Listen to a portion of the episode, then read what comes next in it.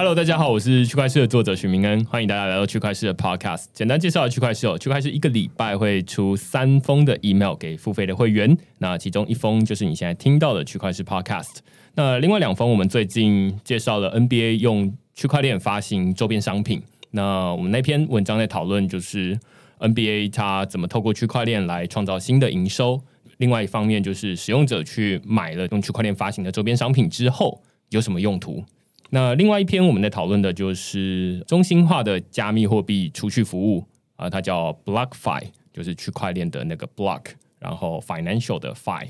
那这篇文章在讨论的就是说，他们开放了一个很简单的服务，就是你直接用银行账户转美金过去，那他们就会自动帮你转成美金稳定币，然后一年给你大概八点六 percent 的收益。那这个就比传统银行还要来的好很多。那大家可能未必会跟这个传统银行储蓄做比较啊，有可能跟你的平常的投资做比较。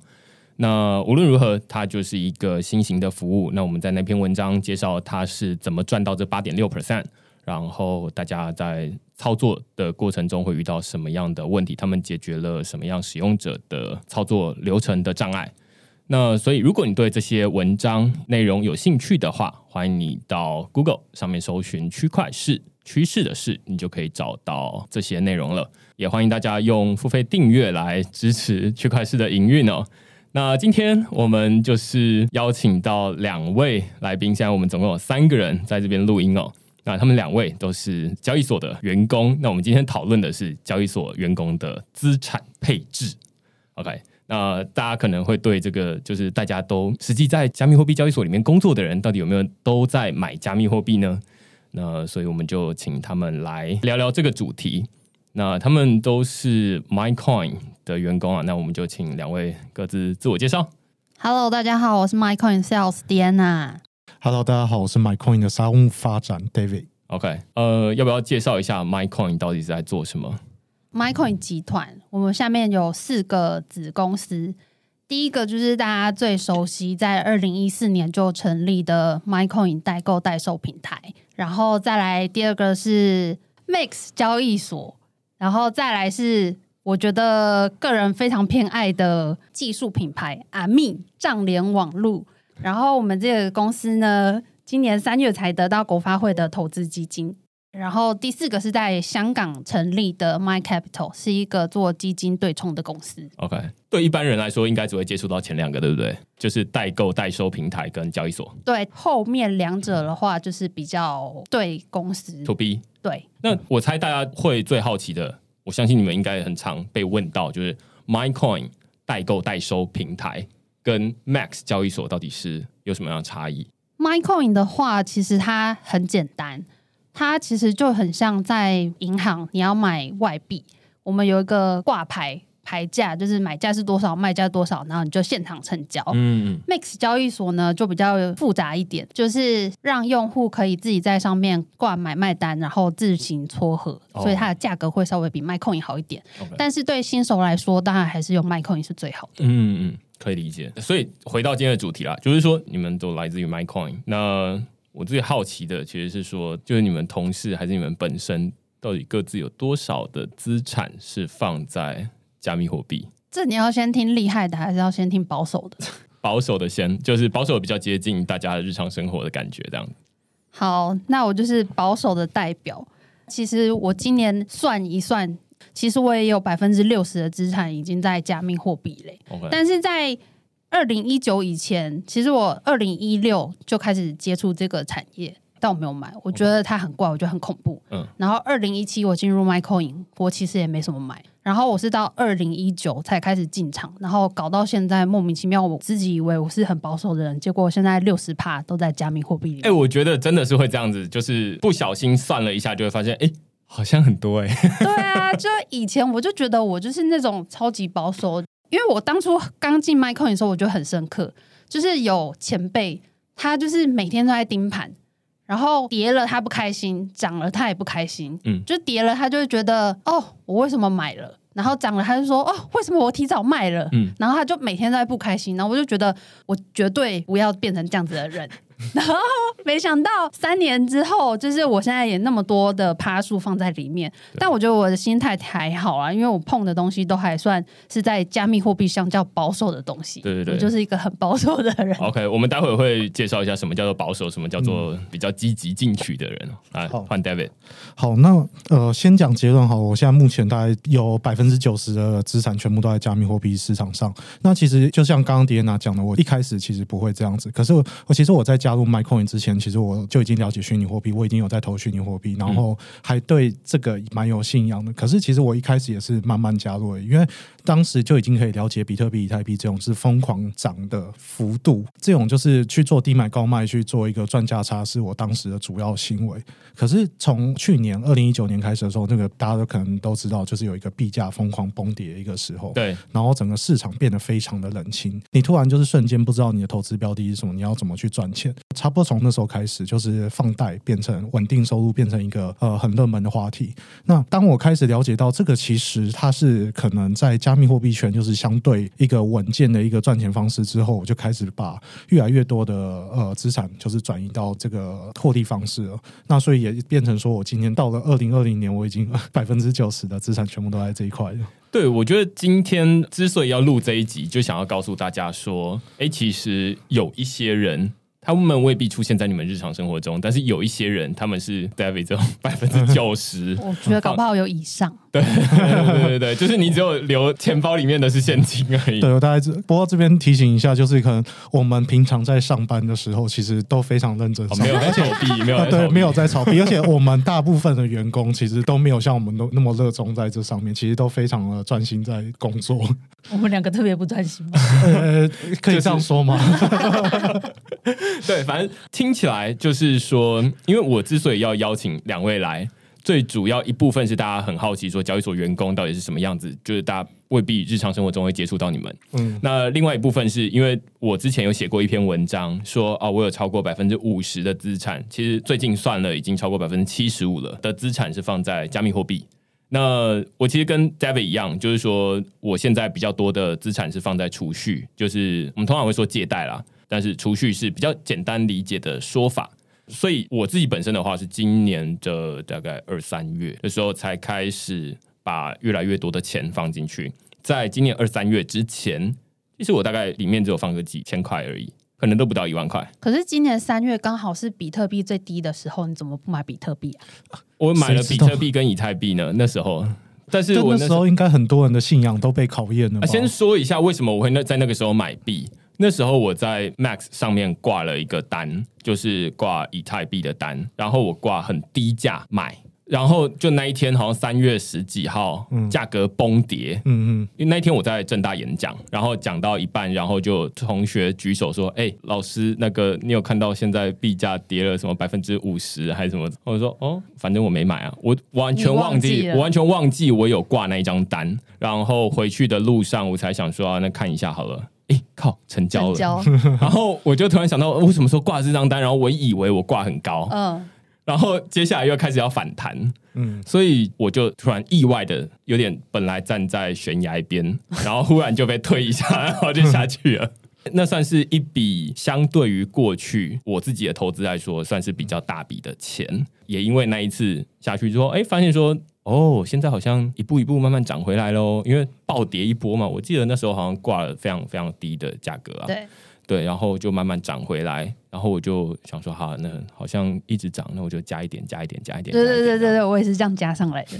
对，所以我是到了今年才开始会把一些钱放在这边，但是一部分大家在这边都会说风险管理嘛，那所以谁也不知道它到底什么时候会涨会跌。于是我开始放越来越多钱，我就开始好奇说，那有没有一些比较稳健的方法？那这边正好今年的大概三四月的时候，开始越来越多人推这种储蓄服务。那那时候我是先看到 crypto.com，他们有推了一个就是 crypto.com earn，然后我就开始把钱放进去。那他们就是一年有十 percent 的收益。那我知道，就是最近 MyCoin 其实也推了一个服务，叫做收满意，有点类似，但是我不知道你们要不要介绍一下什么是收满意？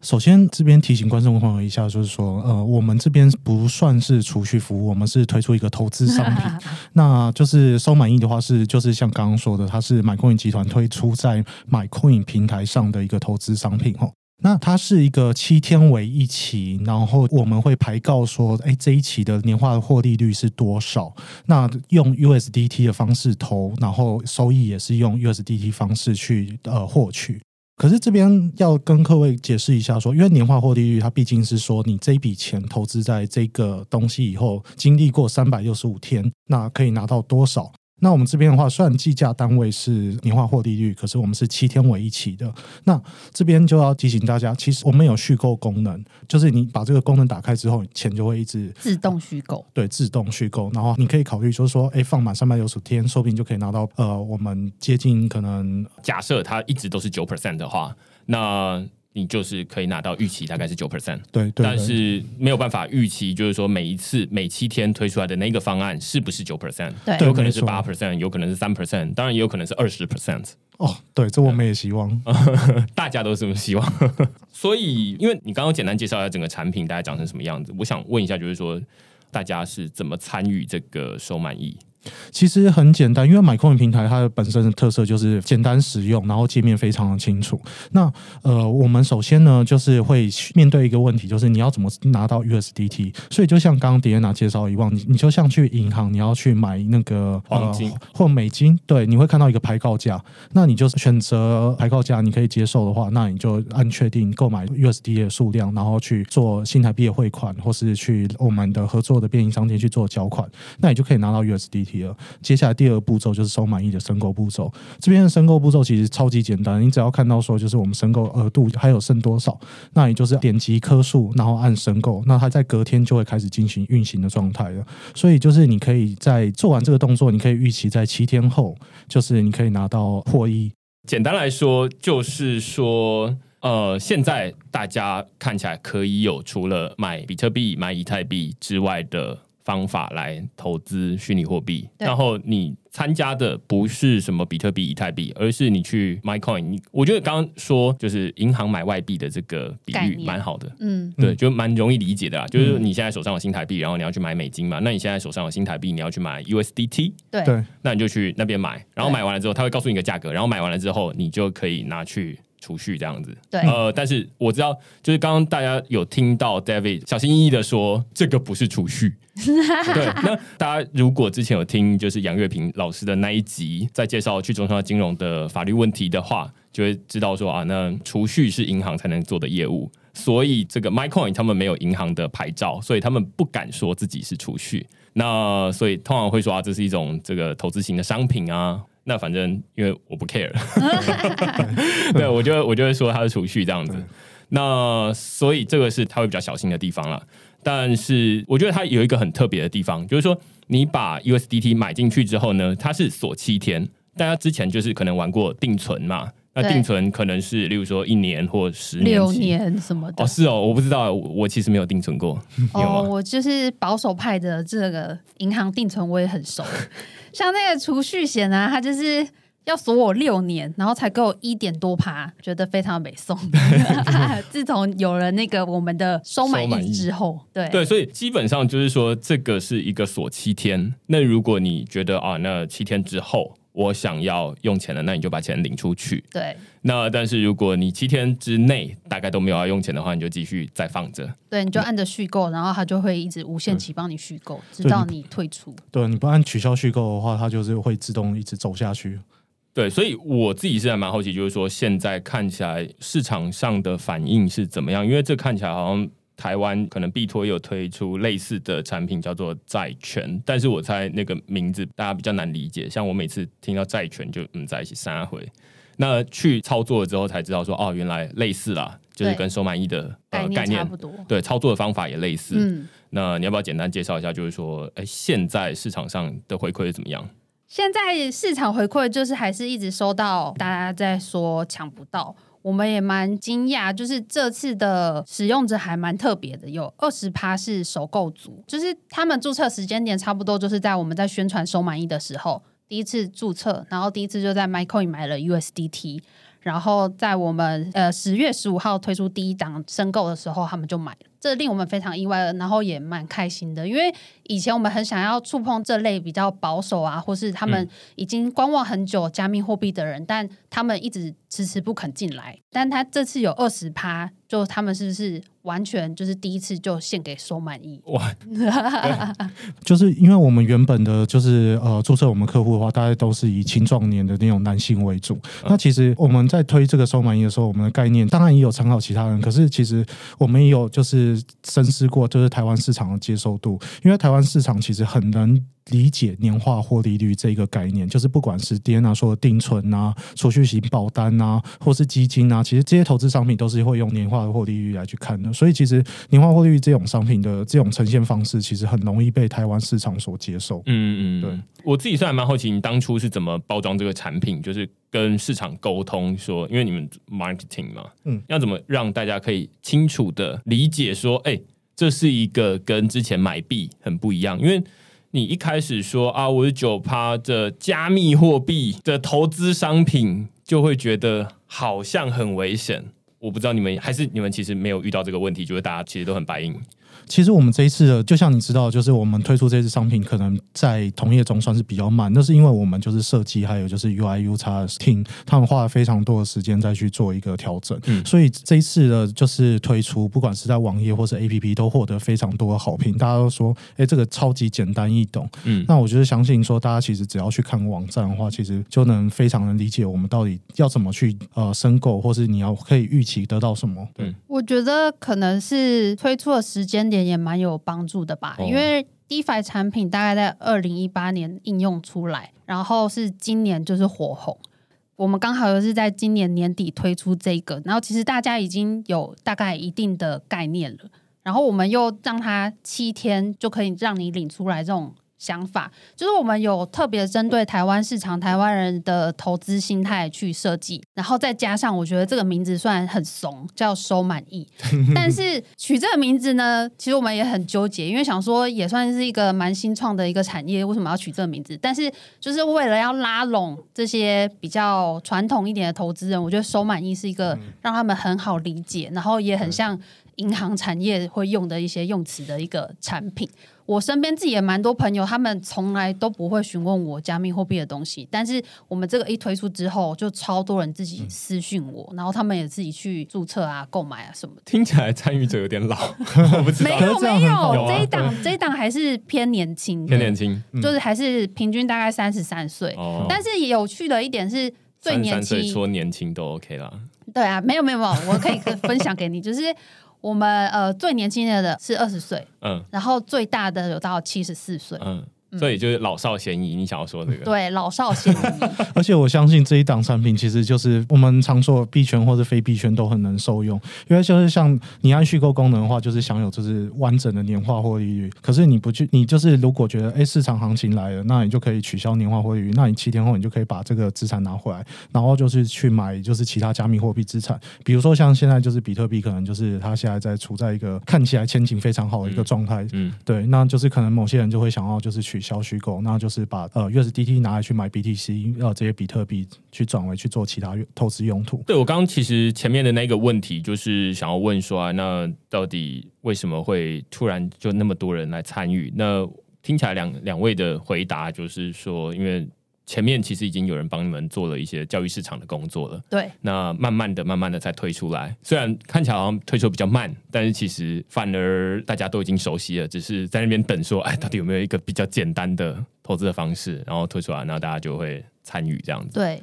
然后还有除了七天续购之外，我们也是就是第八天就发给你你的收益，所以是让大家非常有感的。对我自己其实有去看那个。就是收满意的使用界面了，因为我没有参与。那但是我觉得一个设计的蛮好的，就是跟我之前用过的其他类似的产品最大的不同点。在于说收满意，它会给大家有一个预期的收益，就是说你七天之后，因为他就说每七天为一期嘛，对，那你七天之后预期会拿到多少钱？嗯，然后七天之后你就会看到实际的金额进账，这样子。那我觉得它是一个循环啦，就是每七天一个循环，然后第八天的时候，你就会觉得说，哎，好像真的有钱进来了。那当然，如果你有按续购的话，那就再等第十四天到期。那一个一个循环，就是一次、两次、三次之后，我觉得对于比较不熟悉加密货币投资的人来说，他会觉得，哎，一次可能不太敢放太多钱，放一千块，对，然后第二次可能敢放三千块，第三次可能就放一万块，第五次可能就 all in 了这样子。所以这就呼应到我们刚刚为什么就是资产配置越越来越多的比重，就是投到这一块。对对对，其实我们都是这样啦，但是我觉得我后来觉得这个模式。我只有说模式哦，不是说这个本身很像庞氏骗局，就是不是说它这个东西是庞氏骗局，而是说庞氏骗局它的简单的运作模式是这样，就是说，哎，我说某个东西可以赚多少钱，那个东西有没有存在不重要，它可以是科技，它可以是什么古早时候是邮票等等的东西，那我就承诺你，所以你只要把钱给我，我就每个月给你多少钱，或者是每个礼拜给你多少钱这样子。那你一开始就觉得假假的，因为那个利率有点太高了。嗯，那但是第一个礼拜，哎，真的有钱进来，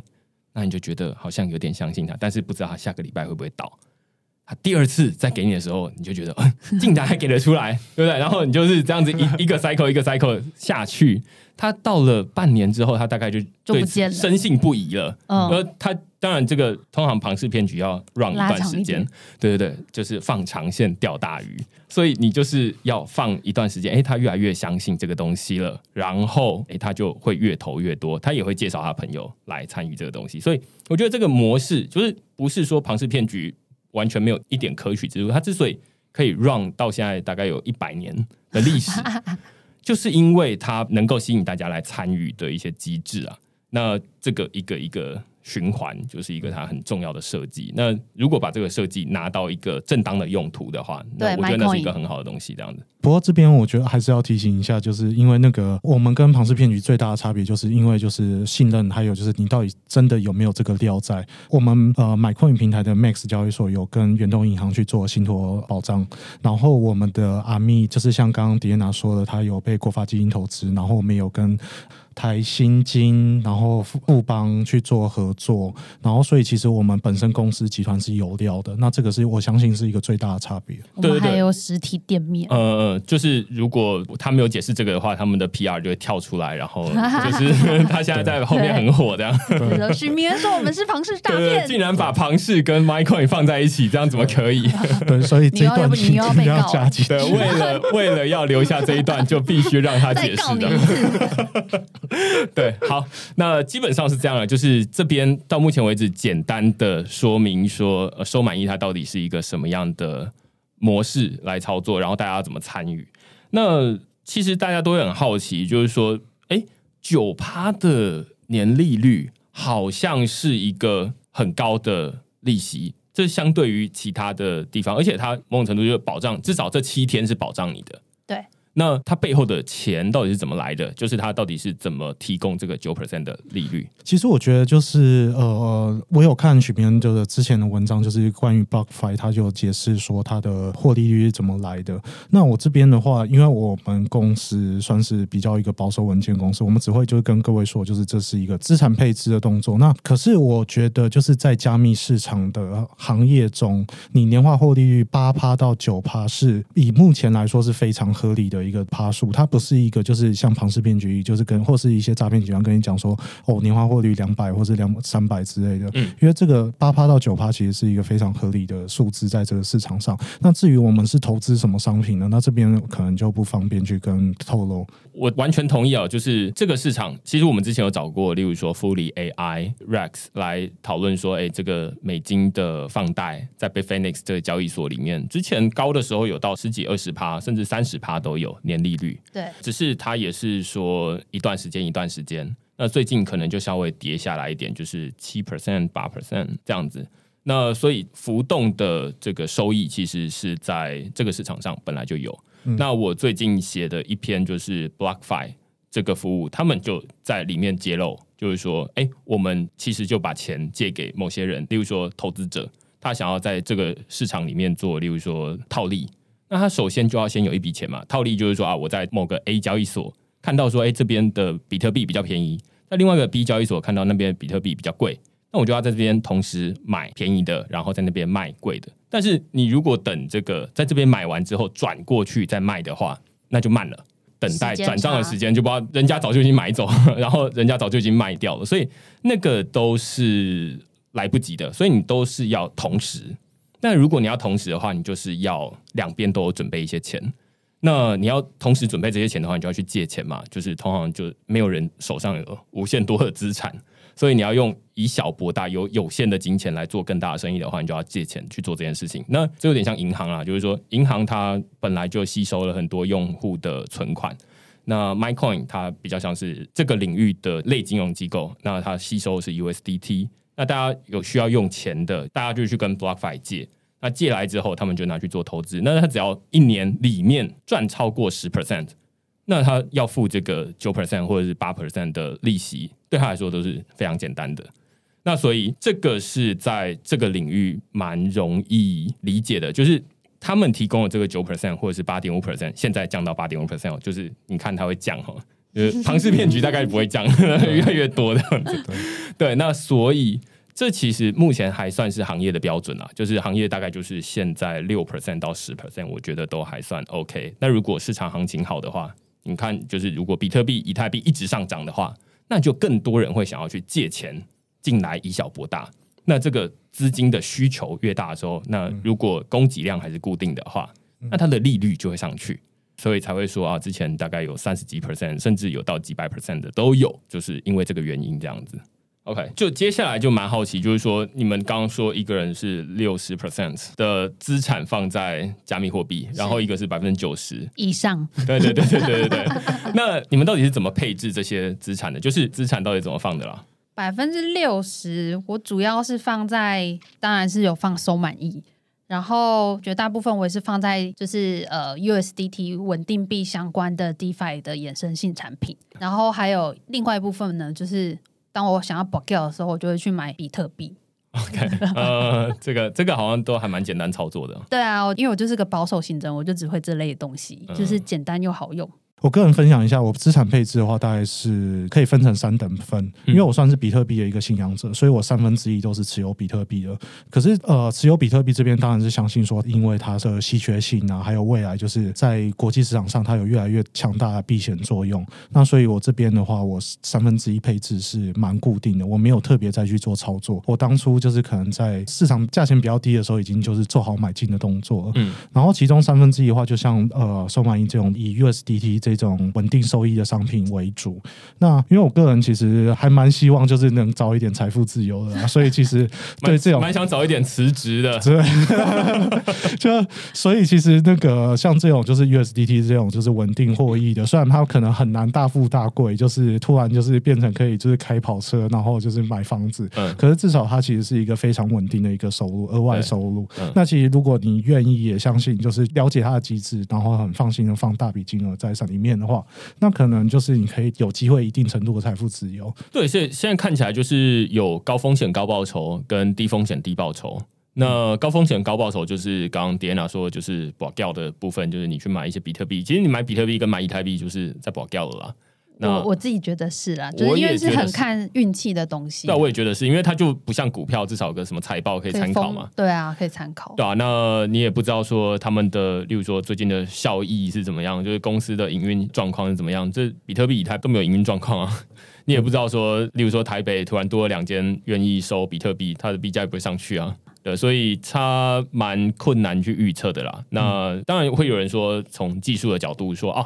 那例如说比特币、以太币它会越来越好用，然后未来知道的人会越来越多。这当然是一个肯定是的啊，就是说，因为区块是一直在想办法让更多人知道。对，因为对，对，因为对信仰者来说的话，可能就是比特币，你说它是比较 b l 形式的话，可能信仰者这边就会不同，开始不同意气了。扑扑，对，气会气噗噗，因为像我这种个人信仰者，我就会开始提出说，其实现在美国越来越多企业就是把那个资产就是配置在比特币这一块啊。那尤其是现在就是美国大选这个期间，就是可能美金到底未来还是不是有同样的价值呢？其实这一点，我相信如果你是持有美金为主的一些美国企业的话，是要去注意的。那所以他们可能会愿意放一些部分资产，然后在呃比特币呃或是黄金这种就是呃保值的商品上。尤其我想在讲呃比特币价值的时候，应该很常提到说，其实部分国家其实他们的金融货币的价值其实是比较浮动或是混乱的。那比特币可能对他们来说反而是一个比较相对稳定对相对稳定的选择。OK，对对啊，这是一部分啦。然后另外一部分，其实你也可以看到，就是说最近有一些西谷的公司，比如说那个 Twitter 的创办人 Jack Dorsey，他的另外一间公司叫 Square，那 Square 也买了一些一千颗还一万颗，一万颗比特币。嗯，对，那全世界总量也才两千一百万颗，他买了一万颗。对，所以就是大户啦。然后对他们来说，他们就觉得说，哎，这个是一种长期的投资。那或者之前还有其他的，例如说什么 Micro Strategy 这种公司，那他们也买了一些比特币进来当成是公司的投资，所以你会发现说，长期来看会有越来越多人去持有。以前都是你说二零一七年，大概就是一间个人啦，就是那种小赌徒，然后小韭菜们，对，然后就是在那边各自买自己的币这样子。那那时候只要有一间公司，他们都没有说要买比特币哦，就是说，呃，我们可以让你用比特币付款，嗯。比如说买微软的东西，没错，哎，币价就喷上去了。对对对对。对，但是现在其实这种啊，我一次买一万颗，币价都不太动的。对啊，对，所以我觉得这是越来越成熟啦。就是你小朋友，就是哎，给你个糖果你就嗨了这样子，对不对？那如果长大了，你再给他一个糖果，他就没什么感觉，他就说哎，那胃口变大。对啊，我觉得这也是一件好事啊。所以会有人说啊，那二零一七年什么呃币价会突然喷上去，这种风格的涨跌大概已经不会再回来。当然会有人这么说啦啊，我我不是什么分析师，以上并非投资建议，对，就大家都要补上这句话。对对对，所以这基本上就是说，大家可以自己去参考。那我只是说，哎，这个比特币、以太币除了买这个之外，你可能还有其他更稳健的选择，就是那你就去储蓄做稳定币的放贷这样子。嗯嗯嗯嗯，你们刚刚有说，就是你们同事好像没有像两位这么积极的在投资加密货币吗？我觉得好像没有诶、就是有一群人没有是他们比较积极，还是他们哦比较，不积极？我们有三种，就是比较积极的，就是非常积极。对然后我算是积极者里面的最后一名，哦 就是他们很积极的，就像 David 这种。他是前几名这样。对啦，他有算前几名，可是也有一些就比较，比如说工程师啊，他们很会用一些 API 或者是自己跑城市啊，他们这些人就是都还蛮积极的。嗯嗯嗯。然后再来中间蛮大一部分就是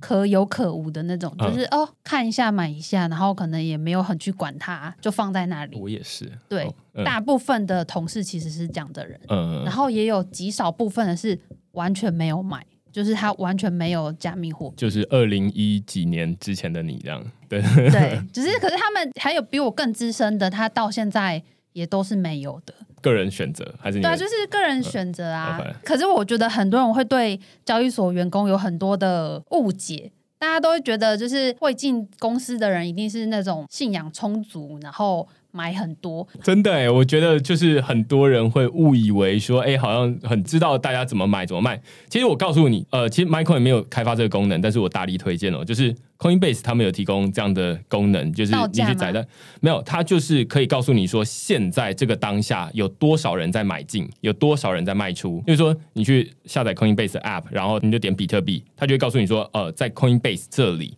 有，例如说百分之八十是在买进的，然后百分之二十是在卖出的。你可能可以把它当成是一个参考，它大概不会是一个前面的指标，它大概是一个落后的指标。啊就是说你先看到币价喷上去了，那它有可能这样调。太慢了，对对对，但是你可以看到一个蛮有趣的数据，就是说啊，原来现在在这一个比较领先的交易所里面，诶大家是这样子买的，至少看到那个参考数据这样子，那就蛮有趣的。嗯，我觉得这个是，如果你问每一个个人都不准啊，你问交易所里面的个人，他说啊，那你买还是卖？他也不一定赚钱啊，他赚钱他就不会坐在这里啊。真的。那 我今天就不是明恩来访问我了 对对对 对对对你你打算谁来访问？是，，Bloomberg 之类的吧。哦，对对对，所以呃，基本上你如果要看这种总体数据的话，其实有一些交易所的 App 里面是有提供这种服务的，那你就可以直接去那边看，但是它都仅供参考而已，这样子。你们有没有就是什么内部的什么投资小技巧？你们只有交易所知道，还是其实大家知道都差不多。其其实我觉得知道差不多是，就是细节是在哪里。就是比如说像我，就是可能会呃有协助公司知道一些市场资讯，然后比如说就是建议公司设计什么产品。那我就我们像收满意这个产品，它是一个以以年化获利率来去计算的一个投资商品嘛。那可是其实可能很多家都有推出同样的投资商品，他们也是以年化获利率来计算。可是这边就开始会有很多细节产生，比如说他买进的时候有没有收手续费，然后他实际投放在投资的时候，它到底是有多少天天数，而是它真的可以让你浪个三百六十五天吗？因为你今天以年化获利率来计算的话，其实你有没有实际投放到就是市场三百六十五天这一件事情其实很重要。可是可能很多人会忽略，他会想说啊，这个看起来比较高诶、那我就跑过去买，然后他花了就是转账费用，就是可能打币的费用过去，然后过去又花了手续费去申购这个，然后他可能才跑个三十天或六十天，然后就没了。那我觉得这些其实是还蛮一些美美嘎嘎，就是可能有一些人就是都没有注意到。那能有持续投放这件事情，对我来说，像我这种就是呃稳定收益的持有者来说，我觉得这真的是很重要的一件事情。嗯，所以就是如果我说它是一个储蓄的话，就是你要赚到那个利息，也要有那个时间啦。那如果你没有那个时间，你就看到说，哎，那它成长的速度很快啊，但是我只有放一天，这样也没有它的效果，这样。对啊、OK，那我还蛮好奇，就是说，我觉得啊，就我所知，其实 MyCoin 跟 Max 推出新产品的速度，其实我自己是觉得有点慢，就相较于国外来说啦。对，呃，例如说币安，然后常常都在推新产品这样子。那当然他们是世界目前第一大的交易所，但是 MyCoin 跟 Max 推出的新产品的速度蛮慢的。我不知道在你们心目中可能有没有什么是在其他地方已经有人推，然后你觉得说，哎、这个东西我们应该来做啊，但是现在台湾或者是 MyCoin 没有办法做的东西。像我这种比较保守型的投资人呢，我就会希望有定期定额的功能。定投，对，定投就是你就每个月或是固定就自己帮我扣掉一千块啊，或是多少的，我就不用自己在那边手动投。哦，对，我今天正好有一个朋友跟我说，他现在固定每天花六十块台币、嗯买以太币，哦，他就是定投，然后他就是每天每天固定，嗯例如说设定中午十二点，有点像买便当这样，然后就是十二点就去买一个以太币的便当，反正就是买六十块等值的以太币。他当然是用国外的平台了。哦，我觉得这还蛮有趣的，因为他可能某种程度也有信仰吧，就觉得说啊，它是一个会长期涨上去的东西。你说叫他一次花大钱，他没有办法看很准，说到底什么时候才是低点，什么才是高点。那但是每天每天六十块，就每一个感觉好像小资族都可以做的事情。对啊，像我就会希望就是可能一个礼拜一千块之类的，嗯我就不用自己在那边动脑，然后还要手动那边划来划去。嗯嗯嗯嗯，我个人觉得，就是因为其实我还蛮支持，就是虚拟货币去做到一个实际的一个普及。就是它今天就是有稳定币的诞生的话，其实它拿来是去做消费，其实是很有机会，还有很有市场。它可能就是、因为那个系统其实已经建构在那边了，然后它如果可以变成一个，就是我们随时可以用稳定币去做消费的话，那我觉得这是一个很有趣的一个未来。那这一部分的话，其实它当然要面临到很多，就是你可能要面临到就是传统的一些支付管道，比如说就是来 Pay 啊，然后信用卡、啊，然后接口啊，他们这些传统支付管道，他们都已经可以接受这些东西。那为什么商家还要去额外去开发一个新的一个管道，说，哎，我要我可以接受专？门收比特币，专对，门或者是收稳稳定币对，那这一部分反而是一个市场的需求接受度如何？很低呀、对，很低，所以就是它其实只是一个我想要，你觉得应该要，有，但是我想看到的未来。OK，对哦，我觉得这个其实是国外已经有了嘛，就是那个 MCO Visa 卡，嗯。我口袋里面的那一张，然后就是现在大家都是用那个东西来支付嘛，对。那所以只要看到可以用 Visa 付款的店家，你就拿那张去，那你里面的钱都是用，例如说以太币储值，或者是用比特币储值进去的，嗯。那甚至你到呃 ATM，只要那个 ATM 是可以收 Visa 的卡的话，那你也可以直接插进去，然后就是领一千块。我之前就这么试过，也不用手续费。所以那就蛮方便的。我觉得现在看起来，就是任何一间交易所来做这种支付，大概都是不太可能。但是 Visa 或者是 Mastercard，他们本来就有很多卡机在外面，所以透过他们好像比较简单一点。我自己反而会觉得，另外一个就是我在看 BlockFi 的功能的时候，嗯。我觉得 MyCoin 最应该做的事情，就是可以让大家直接新台币跨行转账进去之后，它就自动变成 USDT 出去这样子。嗯嗯那因为这是我觉得 My BlockFi 的最大创新啊，嗯他们就是说，无论你是美国人或者是其他国家的人民，你都可以用跨行，或者是像台湾人就是跨国，因为他们是一个美国银行的账户，然后那个美国银行账户是 BlockFi 自己的这个公司户这样子，你只要把美金转过去，它就会自动帮你转成美金稳定币，然后存在他们里面开始产生呃一年八点六 percent 的利息，当然那个利息是浮动的，嗯嗯，对，那它还可以反向做过来，就是说，哎，我赚完利息了，哎，我觉得要领出来，那我就直接把这些稳定币提领，但是你提领不是领到一个交易所的加密货币的地址，嗯而是提领到你的银行账户，嗯那它中间就会自动帮你转。你要提领 USDT，那我总不可能银行收 USDT 嘛，嗯啊，肯定是收美金或者是收新台币，那就转过去，那你提领出来就直接到银行的新台币了，那这是一步完成。我会觉得这看起来是目前可能是这个领域做的最简单的步骤。嗯嗯你只要会跨行转账，你只要会跨国转账，你就会进到这个我会说这个叫币圈华尔街，嗯哼，对啊。还蛮简单的，我不知道 MyCoin 可不可以做了，反正就是录完之后丢出去许愿，然后希望你们老板看得到这样子。什么都可以做啊，只是什么时候做好而已啊。哦，对啊，希望啊就是下个礼拜就可以做好喽。看许明恩够不够力。哦 OK，下礼拜就知道。Alex 加油啊 OK，好，那有没有什么要征才的？欢迎。我们现在最缺，因为一直被明恩嫌我们东西那个上架的很慢，那我们就来争一下我们的 engineer 好了。我们现在缺 front end、back end，然后还有 software engineer in test，还有 SRE。欢迎大家就是加入 MyCoin，然后让他们赶快开发出更好用的产品啦。因为其实国外有很多类似的产品，然后他们的推出的速度其实蛮快的。嗯那当然他们也有很丰沛的资金挹注啦。那所以他们可以用更多的钱去找到更多的人来开发出更多的东西。那台湾，我觉得我自己说真的、啊，就是说收满意对我来说最大的诱因，并不是说这些什么储蓄利息或者是什么，而是它是台湾公司啊。嗯那之前就是杨月平老师有说到这点，就是说，即便他在国外合法，但是他没有在台湾落地的话，你就是抓不到他。那台湾公司相对之下，就是哎，有什么实体门市在中小新生站啊，对对啊，然后你就比较放心一点。那或者例如说，哎有把钱放在远东商银啊，这个对啊，信托保管之类的。对，听起来就会比较可靠一点。至少大家知道说，哎，这是一个什么样的银行，至少它是台湾的银行嘛。是对啊，所以我会觉得这是收满意最大的优势啊，就是台湾本地的公司在做这件事情。对，OK，那今天我们就非常谢谢两位来讨论一下交易所员工的资产配置啊。对，那希望大家就是今天听完了之后，在路上听到别人说，哎、我有百分之七十的资产放在 crypto，你会觉得，哎。还好啦，就是，